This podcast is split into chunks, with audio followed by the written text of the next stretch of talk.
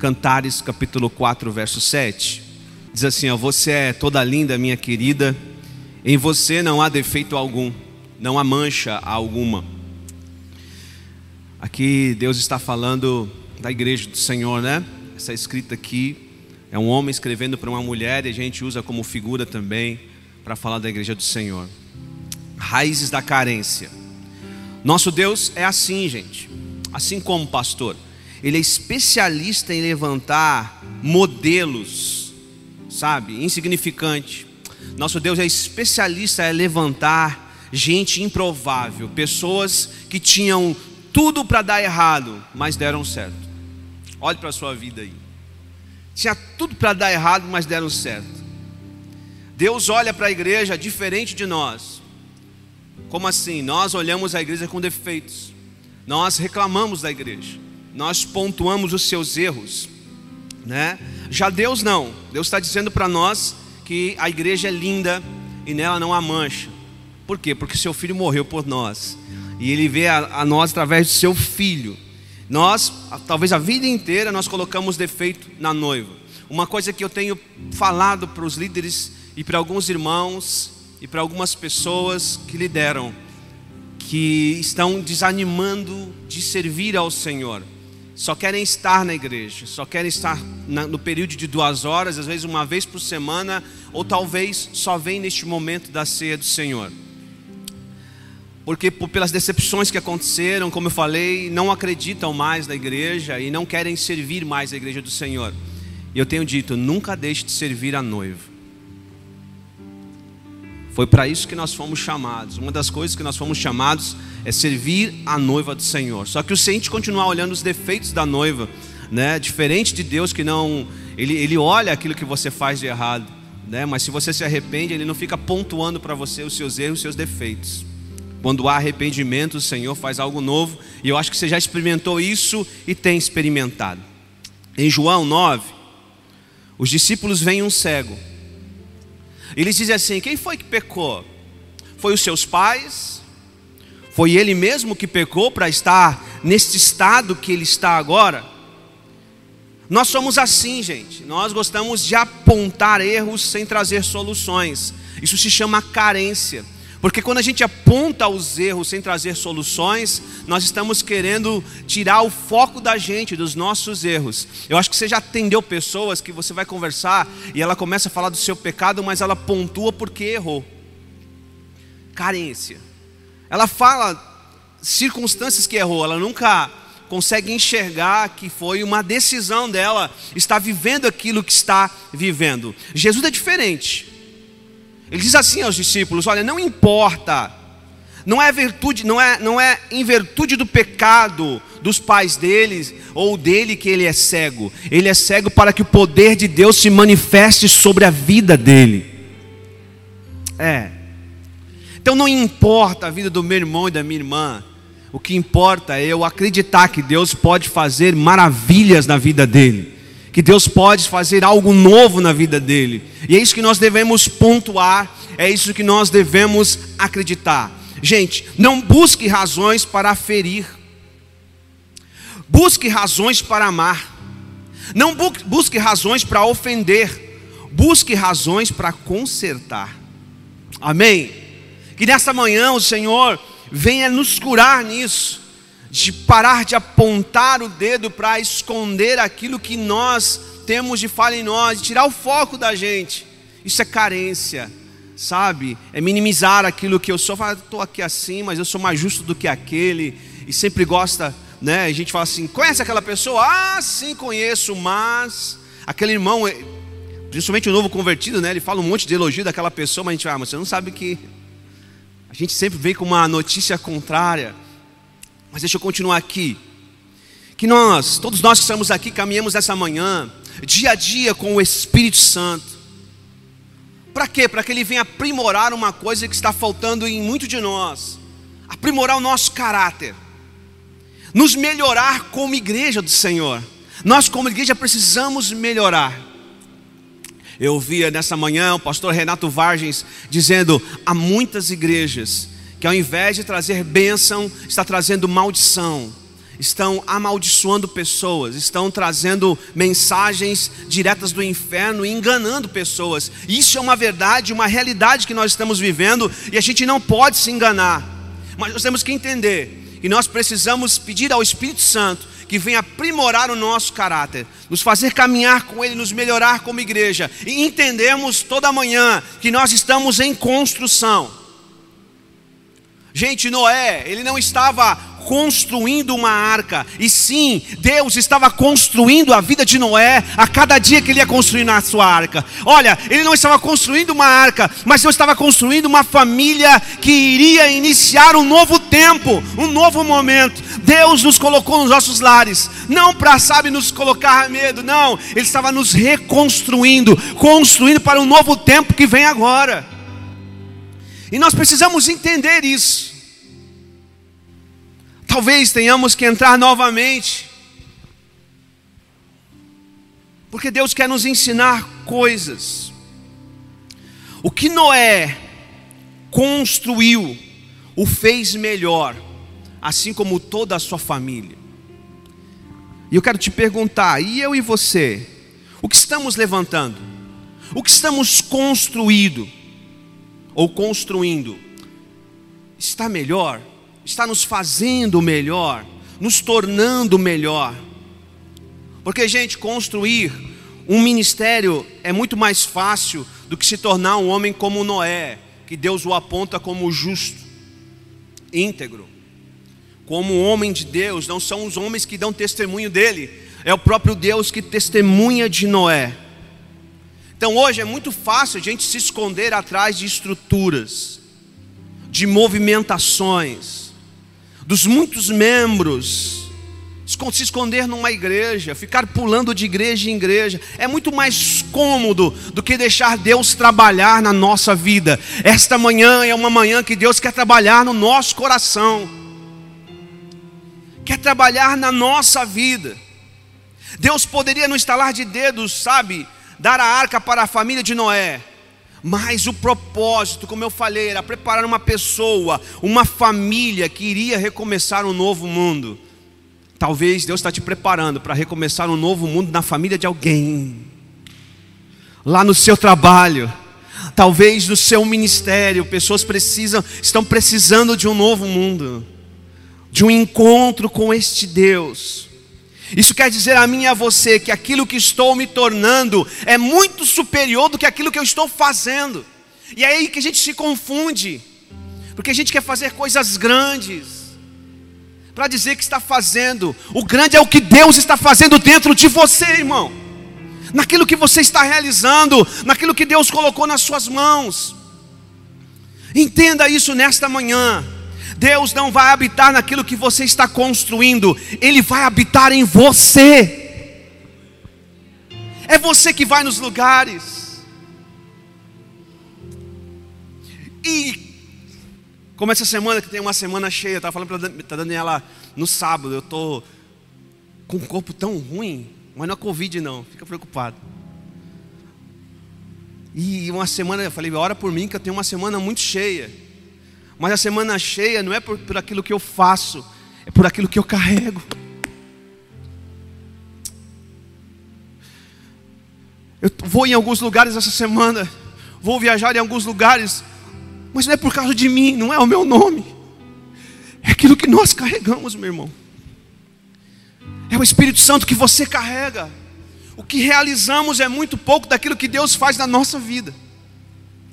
E é por isso que Deus chama você para pregar, para cantar ou para realizar alguma coisa. Né? Eu vi a Wagner essa semana experimentando algumas coisas em algumas lojas para ajudar algumas mulheres. Quem chama ela não é pelo que ela faz, mas por aquilo que ela carrega. Teria outras mulheres para realizar o que a Wagner está realizando, mas o que ela carrega é superior do que aquilo que ela está fazendo na moda. Está entendendo? Então a gente tem que entender isso. Não somos nós, é Ele. Sempre foi Ele. Então, se eu e você não abandonarmos nossos projetos pessoais, não respeitarmos os processos, não confiarmos nos princípios do reino, na doutrina do Evangelho, E o encargo pessoal que Deus nos deu, se a gente não abandonar essas coisas, não vamos chegar a lugar algum, ou aonde Deus realmente nos quer. Também não tente avançar por conta própria, não queira fazer coisas que Deus mandou você abandonar. Não se desgaste, não se canse naquilo que Deus não mandou você fazer. Há muita gente fazendo o que Deus não mandou fazer. E por isso surge a pergunta: por que estamos tão frustrados? E andamos tão cansados? Porque as coisas não fluem porque estamos funcionando no piloto automático. E eu, pastor Marcos, temos conversado sobre, muito sobre isso, sobre se acostumar. Você não pode se acostumar com esse ambiente. Não. A gente não pode se acostumar com o sobrenatural. Não, Deus sempre tem muito mais. Meus irmãos, você já pensou? Nessa manhã eu quero te fazer pensar fazendo essas perguntas: por que você está tão cansado, frustrado? Porque você está no automático?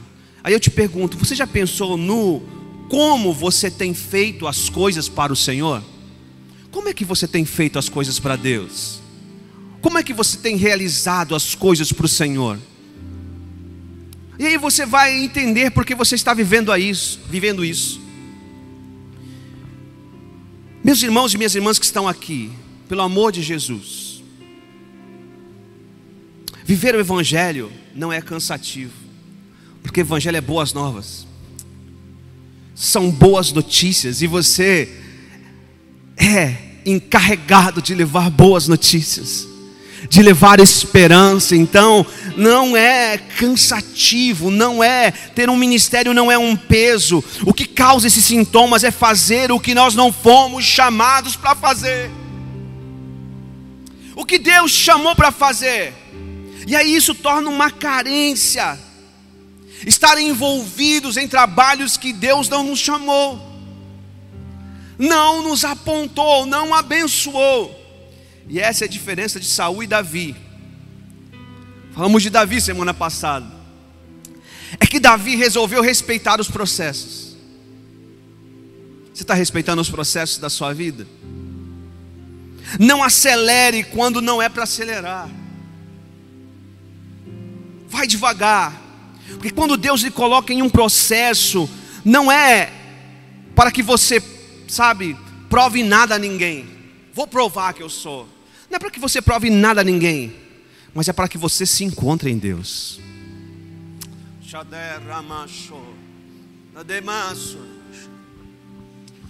Deus está te levando a se encontrar com Ele, a ter um encontro com Ele. Então Deus usa pessoas para transformar. Você já percebeu que Deus usa as pessoas na sua vida para transformar a sua vida? Uma pessoa que vive uma vida fingida é o reflexo de uma vida debaixo da carência. E quantos estão vivendo isso no nosso meio? No meio cristão? Uma pessoa que vive uma vida fingida é um reflexo de uma vida debaixo de carência. Cada vez que alguém erra com você e você deixa de perdoar, a carência ganha mais força na sua vida. Porque você fica lamentando o que aconteceu. E nós vivemos falsamente, como tudo estivesse bem. Para alguns até funciona continuar uma vida assim, mas não há cura a cura não pode ser realizada. Por quê? Porque Deus só pode tocar no que é verdadeiro, Ele não toca no que é fingido. Ah, meu irmão, deixa eu repetir para você. Você está fingindo, dizendo que está tudo bem, então Deus não vai fazer, porque Deus é um Deus verdadeiro, Ele quer ouvir você falar que está doendo e que precisa de cura. Deus não toca no que é fingido, Ele toca no que é verdadeiro. Ele não vai curar naquilo que você diz que está tudo bem, que já está resolvido no seu interior. Isso se chama carência. Apocalipse 3,17. O que, que diz lá?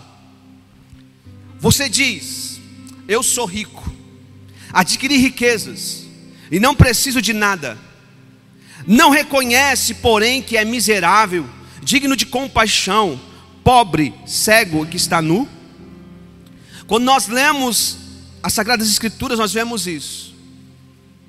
Mas também vemos outro tipo de pessoa. Nós vemos que essa igreja não consegue enxergar que ela tem uma deficiência, que ela vive uma vida fingida, e muitos vivem assim. E se não há arrependimento, se não há quebrantamento, Deus não pode tocar. Se a gente não deixa o Espírito Santo mudar a nossa vida, Deus não vai tocar, Deus não vai realizar. Então, quando nós lemos e vemos que todos que chegaram diante de Deus, quando nós lemos a Bíblia, de maneira autêntica, de maneira quebrantada, como a gente lê sempre Davi, nós vemos que eles foram curados. Você quer cura? Se achegue a Deus nessa manhã e diga: Eu estou precisando de uma cura. Aleluia. Estou precisando que o Senhor me toque pare de viver aquilo que você não é.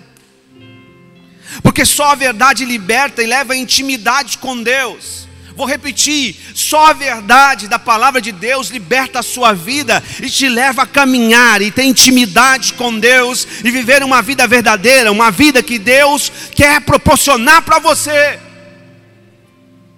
Fora disso é fingimento.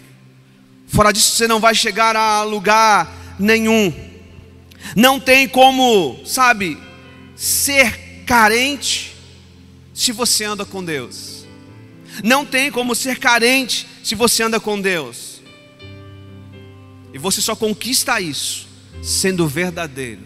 Não adianta você dobrar o joelho e fazer uma oração dizendo que está bem ou sabe, colocando palavras, inventando discursos, porque Deus sabe como está o seu coração e como está a sua vida. Não é porque lemos a Bíblia não é porque fazemos orações, não é porque fazemos jejuns, seminários, congressos, conferências. Não é que você tem intimidade e caminha com Deus. Mas quando você faz tudo que é verdadeiro, tudo que faço tem que ser verdadeiro pois só na verdade Deus despeja a unção dele. Você consegue entender isso? Que só na verdade que Deus coloca a sua unção, não é pecado dizer, Pai, tenho dificuldade de lidar com determinada pessoa. Não é pecado você dizer, eu tenho problema de lidar com certa pessoa. Mas a nossa tendência natural é achar que o problema é do outro, que o outro é problemático. Mas tenho que dizer, na maioria das vezes o problema sou eu e você, somos nós, porque as pessoas que você menos consegue transformar são que transformam a sua vida. Você consegue entender isso? Então para de lamentar, para de carência, para, para de frases, frases de efeito. Eu vi uma frase essa semana que passou, até falei para o Beto durante a semana, que uma pessoa colocou assim, da nossa igreja, da nossa igreja, é, foi da nossa igreja, da nossa igreja. 2021, só vou valorizar quem me valoriza. Opa, isso não é cristianismo, não. Isso é do inferno. Porque se Jesus fosse valorizar só quem valoriza Ele, a gente estava perdido.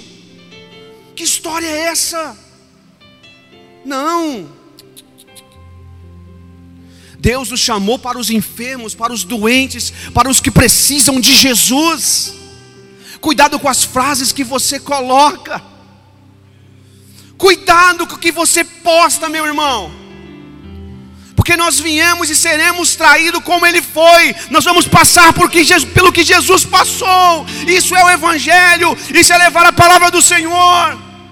Para de frescura, para de carência. A vida com Deus é deste jeito. Então a sua fé vai ser desafiada pelas circunstâncias da sua vida. E as pessoas que mais vão para cima de você vão transformar você. Há uma série que a gente falou aqui sobre a lixa. É a sua lixa. Sabe por que Davi foi rejeitado? Você sabe por que Davi foi rejeitado? Pelo que ele era? Não. Pelo que ele fez. E o que ele fez? Ele tocava para o rei Saul ter paz. Ele tocava para os demônios de Saul saíssem. Ele servia ao rei. E o rei queria a sua morte. Mas ele continuava cantando, porque ele servia ao rei. Esse era o propósito de Deus. Deus estava transformando a vida de Davi para não ser no futuro como quem? Como Saul. Um rei cheio de demônios. Um rei que gosta de popularidade, um rei que gosta de chamar atenção, um rei que fica em cima do muro, um rei que gosta que os outros o elogiem para alimentar o seu ego. Davi, você não vai ser assim. Então estou te treinando já de alguém que vai te confrontar, que vai jogar lança em você enquanto você faz a minha obra de expulsar demônios dele. Então eu quero cantar, eu quero contar algo para você aqui. Tem alguém perseguindo você? Cante para ele. Meu Deus. Mas um El da Damares na prova e não me ajudou. Cante para Ele. Adore o Senhor. Continue louvando ao Senhor. Quantas vezes você, meu irmão, pediu unção para Deus, mas não soube dar outra face? Andou mais uma milha e não cedeu uma capa. Ainda falava ontem para minha, minha esposa, uma pastora colocou assim, uma pastora colocou no, não daqui da igreja, não, colocou assim, na minha família sempre tem um que é um inferno. Ou inferno. Não aguento mais. Aí alguém colocou embaixo assim: Calma, olha o coração, pastora. Aí ela colocou: Tem vez que não dá. Às vezes a gente não aguenta. Mas eu quero dizer para você: tem que aguentar. Quantas vezes a gente pede unção para Deus, mas a gente não soube dar outra face a gente não andou mais uma milha, a gente não cedeu a capa. Eu conheço, você também, pessoas que abandonaram a igreja local simplesmente porque colocaram, não concordaram com algo. Você pode conversar com vários pastores. Não concordaram com algo, brigaram com outro irmão, mas depois vai para outro lugar e se frustram. Sai da metodista, vem para cá aí vê que aqui vai encontrar alguém que te igual da metodista, ou sabe que Deus faz? Aquele que estava lá na metodista, que atazanava o outro, vem para cá também. Ou sai daqui vai para metodista, e quando chega lá, o outro já está lá já há uma semana. É. É desse jeito e se frustram nos lugares, porque na verdade eles não estavam entrando em um lugar em Deus, eles estavam entrando em um lugar em si mesmos. Em si mesmos. Quando você foge, foge de Deus. O Jonas fugiu, porque não queria ministrar para Nínive, porque Nínive fazia mal ao seu povo. Paulo fugiu com Silas, abandonou Barnabé abandonou Marcos, mas depois precisou de Marcos. Deixa eu acelerar aqui, porque o Elvis disse que tem que ir para Ilha Bela ainda, atravessar.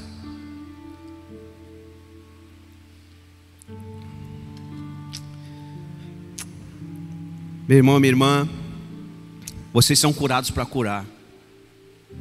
Vocês são transformados para transformar, vocês são salvos para salvar, chamados para chamar, ungidos para ungir, abençoados para abençoar. Então não se sinta menor. Quando a pessoa que você discipulou, que você ensinou, que sabe que você fez tantas coisas, não se sinta menor se eles estão voando mais alto do que você que eles estão cumprindo o que Deus deu de sonho no seu coração. De quem é o sonho de construir o templo? De Davi. Quem construiu? Salomão. Quantas coisas a gente conta na palavra de Deus assim? O que, que Davi fez? Ficou tristinho? Não. Ele facilitou o quanto pôde a vida do seu filho dando oferta, comprando material, para deixar algo, um legado para o filho de materiais, para construir algo novo. Por quê? Os pais sempre apontam o destino para os seus filhos. Então não se sinta menor se alguém que você ajudou está mais, indo mais alto do que você. Sabe por quê? Porque depois os filhos, eles revelam o pai. Eles dão crédito àquele que, que ajudou, que abençoou. Hebreus 11, 1 e 2, último verso para a gente encerrar nessa manhã e ceiar. Diz assim: há muito tempo, Hebreus 1, 1 e 2, a gente tem lido bastante aqui. Há muito tempo Deus falou muitas vezes de várias maneiras aos nossos antepassados por meio dos profetas, mas nesses últimos dias falou-nos por meio do Filho, a quem construiu ou constituiu, melhor dizendo, herdeiro de todas as coisas e por meio de quem fez o universo. Pais precisam sentar para ouvir os filhos, para entender o que está por vir. A nova geração nos mostra o que está por vir. Que é isso, pastor? É, nos mostra. Os filhos revelam os pais, e os pais dão destino aos seus filhos. Isso não significa controle, mas zelo por aquilo que está nascendo. Assim também os filhos, escutem seus pais. Ouça as pessoas que pisaram à frente e deixaram pegadas, cicatrizes, que deixaram marcas, porque isso estabelece um fundamento. Para quem? Para os que estão chegando depois da gente. Assim é na sua casa, assim é na igreja, assim é no trabalho. Por quê? Paternidade revela identidade, e identidade revela destino. Quem não tem pai não tem identidade. E não tem destino. Porque paternidade, se, o nosso pai é Deus, nós temos uma identidade qualquer, somos filhos e filhas de Deus. E Ele determina um destino, aponta um destino para a gente. Ter Deus como Pai, pessoas como Pai. Eu não posso entrar nisso agora. Quero concluir. Falando algumas coisas. Não há como passar por cima dos processos e dar certo. Estou revisando a mensagem. Não há como passar por cima dos processos e dar certo. Dá? Você pode ganhar um neném com três meses? Pode, Bruna? Vai dar certo? Não pode. É necessário passar pelo processo. Quem passa pelos processos não é substituído, mas deixa legado. Saul foi substituído. Quem respeita os processos não é removido.